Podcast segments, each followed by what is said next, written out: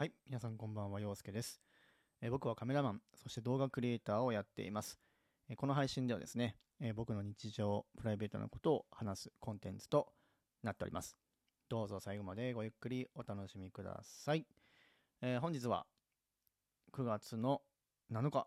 えー水曜日じゃなくて火曜日です。はい。えーワイズハーツラジオ、今日もやっていきたいと思うんですけれども、えー今日はですね、ちょっと新しいことに挑戦してみようかと思いまして、まあ今までね、結構このラジオやってきたんですけど、まあ本当に、まあさっきも言ったように、僕の日常だとか、プライベートなことを、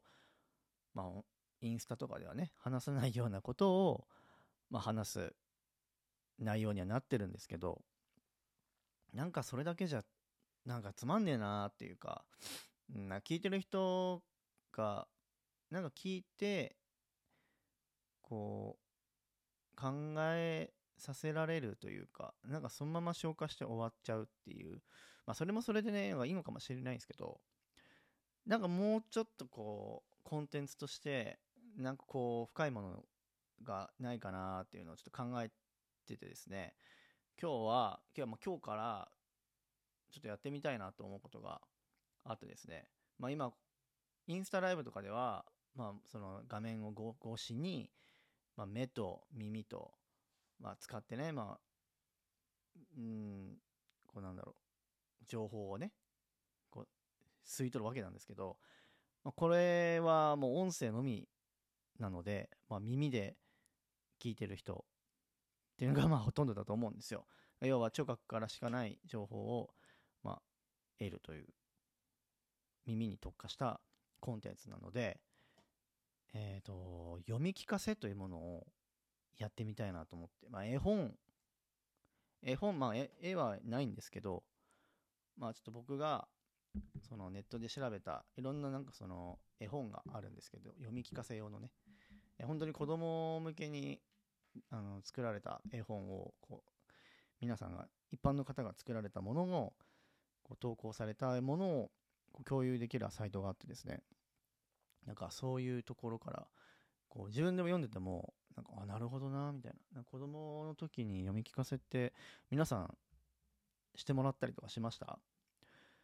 ね、僕はどうだったかな？なんか読み聞かせとかやってもらったっていう記憶があんまないんですけどなんか腹ペコ青虫とかグリとグラとかあと、なんだっけな、長靴を履いた猫とか、あと何があったかな、醜いアヒルの子とかね、なんかそういった本を読んでもらったのかな、読んだのかな、自分で。うん。で、まあ、僕の弟がいるんですけど、子供が今3人いて、で、まあ、姪っ子と甥っ子、2人とも絵本の読み聞かせを結構さ、なんしてるっていうのを聞いて、まあ、今のやっぱ子供たちっていうのはね、もう絵本っていうのがまあ当たり前になってるのかなと思って、で西野さん、キングコングの西野さんもね、えー煙突町のプペルっていう絵本を出したんですけど、まあ随分前にね、そういった意味でも、そういった絵本っていうものの価値っていうのが、こう今すごいこう注目されてて、なんか普通に読むんじゃなくて、なんか大人が読んでも、こう、あな、なるほどねっていう、意外とこう忘れかけてたものを思い出させてくれるようなものが結構あるので、なんか普通にコンテンツとして、まあ、僕の日常はプライベート話すんですけど、まあ、最後の方にそういったちょっと自分が選んだ独断と偏見で選んだそういった絵本を読み聞かせしてなんか終わろうかな。でそれを聞いて皆さんがどう思うかそれを聞いたことによって、まあ、僕自身の、見解も述べるんですけどなんか皆さんがそれを聞いてどう思うか。っていうのもね考えることによって、まあ、このコンテンツのまあなんていうんですかこうもう一つのこう楽しみみたいのができればなと思いますので、えーその辺も楽しんでいただければと思います。まあ、僕がね、えーちょっとあまり滑舌が良くないので、ちょっと聞き取りにくいかもしれないんですけど、なんかそういった意味でも僕のトレーニングにもなるので、えーなんかここもう少しこうよこうやって話した方がいいかなとかね、ここの抑揚はもう少しこの方がいいかなと、かそういうのも勉強できると思うんで、えーぜひお付き合いいただければと思います。はい。えー、ここ数日間ですね、えー、まあ、ここ最近はね、料理をまたちょっとやるようになって、で、あの、結構ね、なんかサラダ系を、野菜を増やして、今まで、ね、脂っこいものが結構多かったんですよ。炒め物も、まあもちろん何やるにも火を使うんですけど、極力なんかそういった脂っこいものをなくそうと思って、ここ最近はね、豆腐とか、本当にレタスとか、ね、そういったものをメインとした食べ物、あと鶏肉とか、豚肉とか、なんかそういったものが結構多く僕の食卓に並んでます。なので、まあ、そうなのなこう、工程が少ないんで、料理ができるまでも時間短縮にもなるんですよね。レタスとかは、うん、なんかカットサラダみたいなのが売ってるので、なんかそういうのを買ってきて、まあ、パッて入れて、で、肉は、まあ、茹でたりとか、まあ、焼く、うん、焼いたりとかもね、するんですけど、あまりこう油を使わずに、えー、できるだけこうカロリーを抑えようと思って、本当にね、体の作りを本当に考えないといけないっていうところで、まあ、これからね、どんどんこう寒くなっていくと、やっぱりこういろいろバクバク食べてしまうので、ここである程度食生活をこうちゃんと構築しておかないと、このまま冬に突入すると、おそらくまた爆食いしてまた太ってしまうので、今ここでこう汗をかいて代謝を上げて、できるだけ燃焼できるように体を今作ってる途中でございます。はい。なんでね、こう、年を取るにつれて、どんどんこう、脂肪も燃焼されにくくなっていくのかなと思うと、ちょっと僕も、ね、電車とかでこう通ってたりすると、まあ普段はね、自転車に通ってるんですけど、ここ最近ちょっと関東の天気があまり良くなくて、雨の日とかはね、電車で通勤するんですけど、こうやっぱサラリーマンの皆さんとか見えているとですね、こうお腹がボーンってこう膨らんでたりとか、ね、見てると、なんか、あ、僕もこんな風になってちゃわないようになって思うと、ちょっともう右足一歩 踏み入れてるような 状態なので、これはいかんと。これはいかんと思って、自分に鞭を打って、今、やってます。で、まあ、実家にいた時は、まあ、ある程度のね、そういった食生活のバランスとかっていうのはね、えー、母にある程度ね、こう、わがままを聞いてもらってたので、改めてね、こう、恵まれてたなっていうふうに思います。自分で、自分でコントロールするっていうのはね、ほんと難しいので、あの、本当に感謝、感激、雨、嵐って感じですね。はい。なので、まあ、これからもね、引き続き、その食生活に関しては、えー、気をつけていきたいなというふうに、え、思ってます。はい。で、えー、ディズニーのね、動画に関しても、えこの後、この後というか、あの本編をまあ、載せたよっていう話をしたんですけど、まあ、その後に、BTS って言って、ビハインド・ザ・シーンっていうので、あの舞台裏、撮影側、撮影の裏側のね、映像を載せたりとかしたんですけど、えー、ご覧いただいたでしょうか。まあ本当に大した あのー、もう少しね、こう、素材があればよかったんですけど、まあ、結構暑かったんでね、素材的にも、でもそれなりにいい映像が残せたんじゃないかなと思ってるんですけど、ほぼほぼあの全て GoPro の方で撮影をさせていただいたんですけど、結構綺麗に、えー、撮れていたかなと思います。まあ、カメラマンのね、えー、人もだいぶ前からね、その GoPro をいつもこう渡してたので、えー、撮り慣れてる感があって、え、素材的にも全然まあ尺的にもね、問題なかったかなと思うんですけど、まあ今後もね、そういった裏側の場面とかね、そういうシーンとかも撮れたらなというふうにはえー、思ってるんですけど、もともとあれ、本当は投稿するときに、えー、ササヤンが歌ってた Sea of Dream を、ま、くっつけて載せてたんですよ。投稿したときにね。ただ、なぜか IGTV 載せたときは弾かれなかったんですけど、今回載せた動画に関してはブロックがかかっちゃって、載せた瞬間に、うん、規約違反です、みたいな。だから、すぐに、すぐに消してくださいっていう忠告が出てしまって、まあ、やむなくあの消してしまったんですけど、消して、要は著作権フリーの曲を、まあ、当て込んでもう一回載せ直したっていうことが実はあって、そうなんですよ。なので IGTV の方はなぜかっていうと、多分、その冒頭の方とか、いろいろ外部の、要は、なんていうんですか、リアルな音音とかをこう入れてたので、その周波数的な問題で、まあ、引っかかんなかったんじゃないかなと、まあ、思ってるんですけど、まあちょっとね、わかんないですね。なので、今後ももしかするとあの動画自体も何か引っかかって消されてしまうかもしれないんですけど、本編の方もね。うん、それまでには、まあ皆さんがね、ちゃんと見れる状態がキープできればなというふうには思うんですが、まあね、そういった今著作権とかね、結構厳しいので、えー、まあね、載せれるものはま載せていきたいなというふうに思ってますので、今後ともよろしくお願いいたします。まあそんな感じですかね。うん、なんかこれといって何か特別なことがあったかっていうと、うーんっていう感じであるんですけど、そうですね。でも、まあ彼女さんと今日、ちょっとまあ、なんていうんですかね。なんか喧嘩ではないんですけど、こう、皆さん、まあ、お付き合いされてる方、もしいらっしゃったら、結構その自分たちが、自分がこう思ってることとか、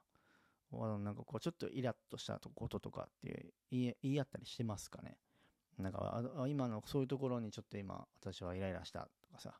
なんかちょっとイライラしたけど、ちょっと貯めとくっていうタイプの方もいらっしゃるのかなと思うんですけど、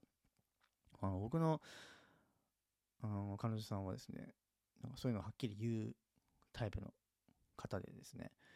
えーまあ、電話をしてたんですよ。電話をしてて、で、まあ、向こうが、まあ、もうそろそろ晩ご飯時だからっていうことで、まあ、ご飯行こう、行くわっていうタイミングで、えー、僕が、その、まあ、これ僕が行けなかったんですけど、結果的にね、僕が行けなかったんですけど、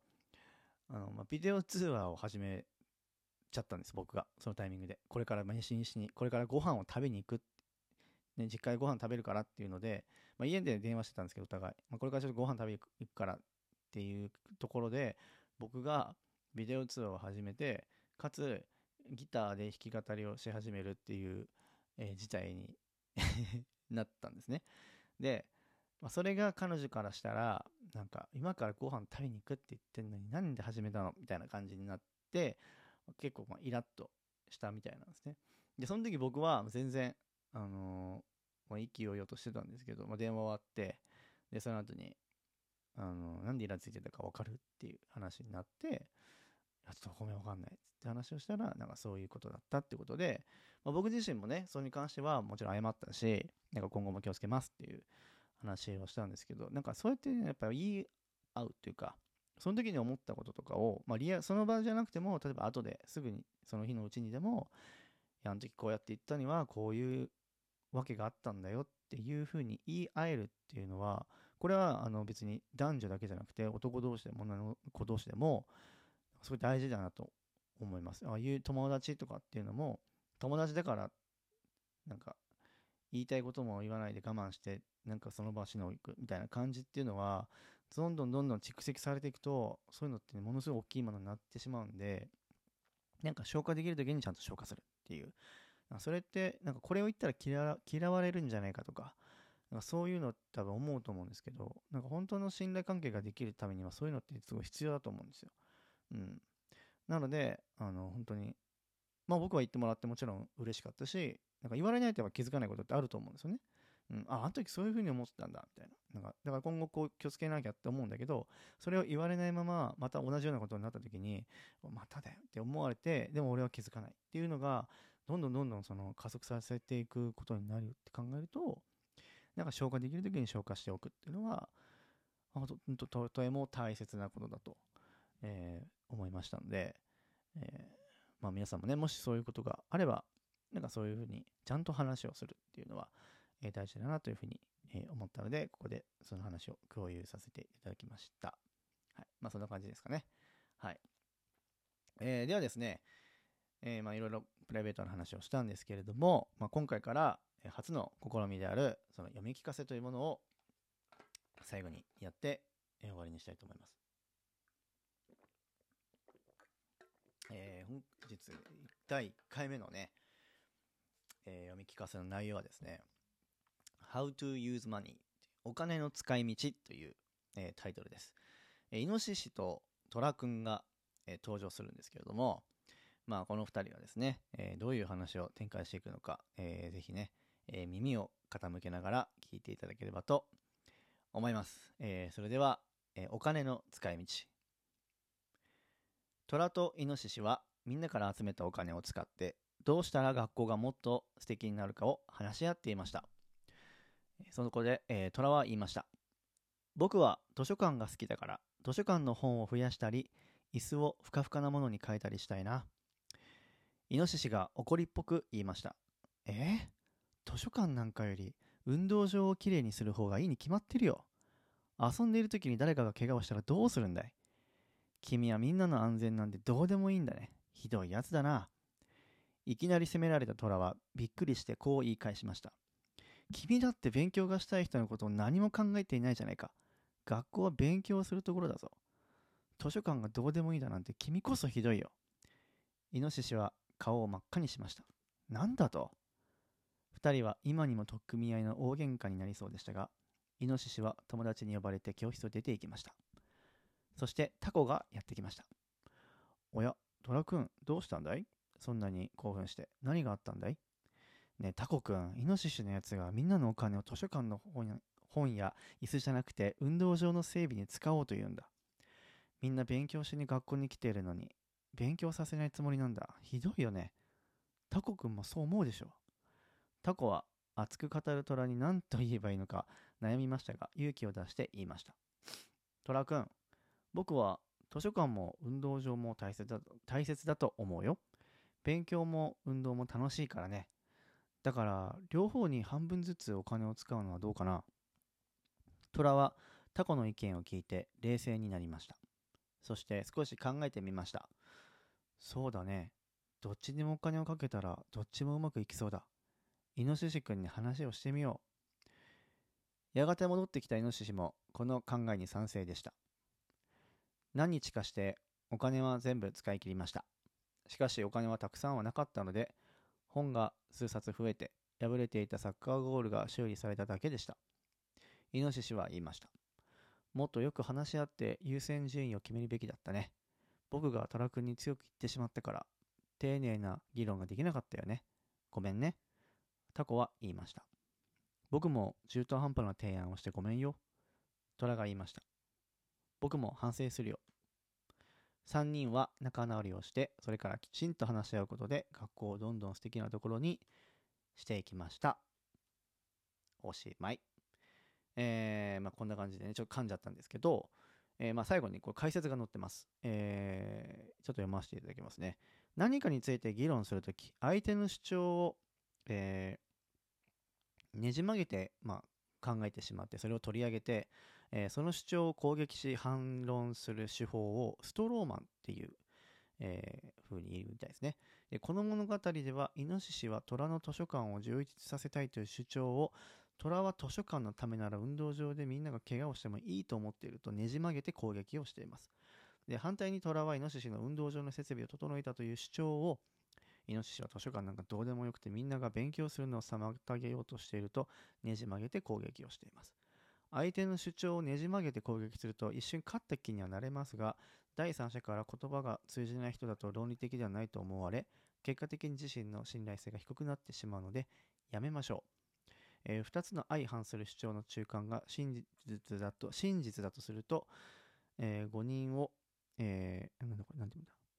誤認を中枢的に訴える論証、あるいは偽の妥協と言います。すごい難しい言葉ですね。えー、この物語は、えー、タコは虎とイノシシのアイデアの真ん中を取りましたが、結果的には満足な改善にはなりませんでした。えー、2つの物語のあ物事の間を取ることは有効な場合もありますが、安易にそうするのは考えものです。よく考えた上でベストな選択ができるようにしましょうという解説が、え載ってました。はい、皆さんもあるんじゃないですか？なんかそういうこう議論じゃないですけど、なんか、お前は自分のことしか考えてねえだろうとかね、えー、いろいろとこうお互いの主張をこうぶつけ合うっていうことはあると思うんですけど、大体こう第三者がこう間にこう入って、まあそうだったら別に足して2で割っちゃったらいいんじゃないっていう、こうちょっとこう場を濁すかのようなね、発言をうまくこうやろうと思っても、結局なんかみんなモヤモヤした状態で終わってしまうみたいな、えことがあると思うんですけど、まあやっぱり何が一番大事かというと、やっぱりその先入観的なもので話を進めてしまうと、取り返しがつかなくなってしまうっていうことがあるので、なんか僕はこう思うんだけど、君はどう思うっていう、まあもう一方的にこう、これはこうだって言いつ、こう決めつけ決めつけちゃうと、まあそれこそさっき言ったようにねじ曲げてしまう。話がどんどんどんどんおかしい方向になっちゃっていくっていうのね、があるので、まあ、やっぱり普段からこうコミュニケーションを取る上で、何かをするにもまずは議論する。ここは僕はこう思うんだけど、お前はどう思う？あ俺はここをこうした方がいいと思うよ。っていうなっていくと、どんどんどんどんこう話の内容がブラッシュアップされていって、いろんな問題にぶち当たる。で、その問題にぶち当たったら、じゃあその問題をどう解決していこうかっていうので、どんどんこう、より良い方向に進んでいくっていう。まあ、これもね、最後は、えー、仲直りをして、まあ、ちゃんと話し合うことで、あのー、どんどん素敵なところにしていきましたっていう話になってるので、やっぱりその、ちゃんと話し合う。うん。お互いでコミュニケーションをとって話し合っていくってことが、ま、大事だよねっていう感じのお話でした。はい。まあ、こんな感じでね、あの、まあ、子供に聞かせる内容としてはね、かなりこう、深いなと思うんですけど、こういう感じの話を、えー、これからもね、していきたいと思いますので、えー、もう少し簡単なものがいいかな。いきなりちょっと難しい感じだったと思うんですけど、はい。えー、僕もできるだけ噛まないように、え今後頑張っていきますので、え皆さんもぜひ、え楽しみにしていただければと思います。はい。それでは、え以上、陽介がお送りしました。え明日も皆さんにとって夢と魔法で溢れる最高な一日になりますように。ワイズハーツラジオ、陽介がお送りしました。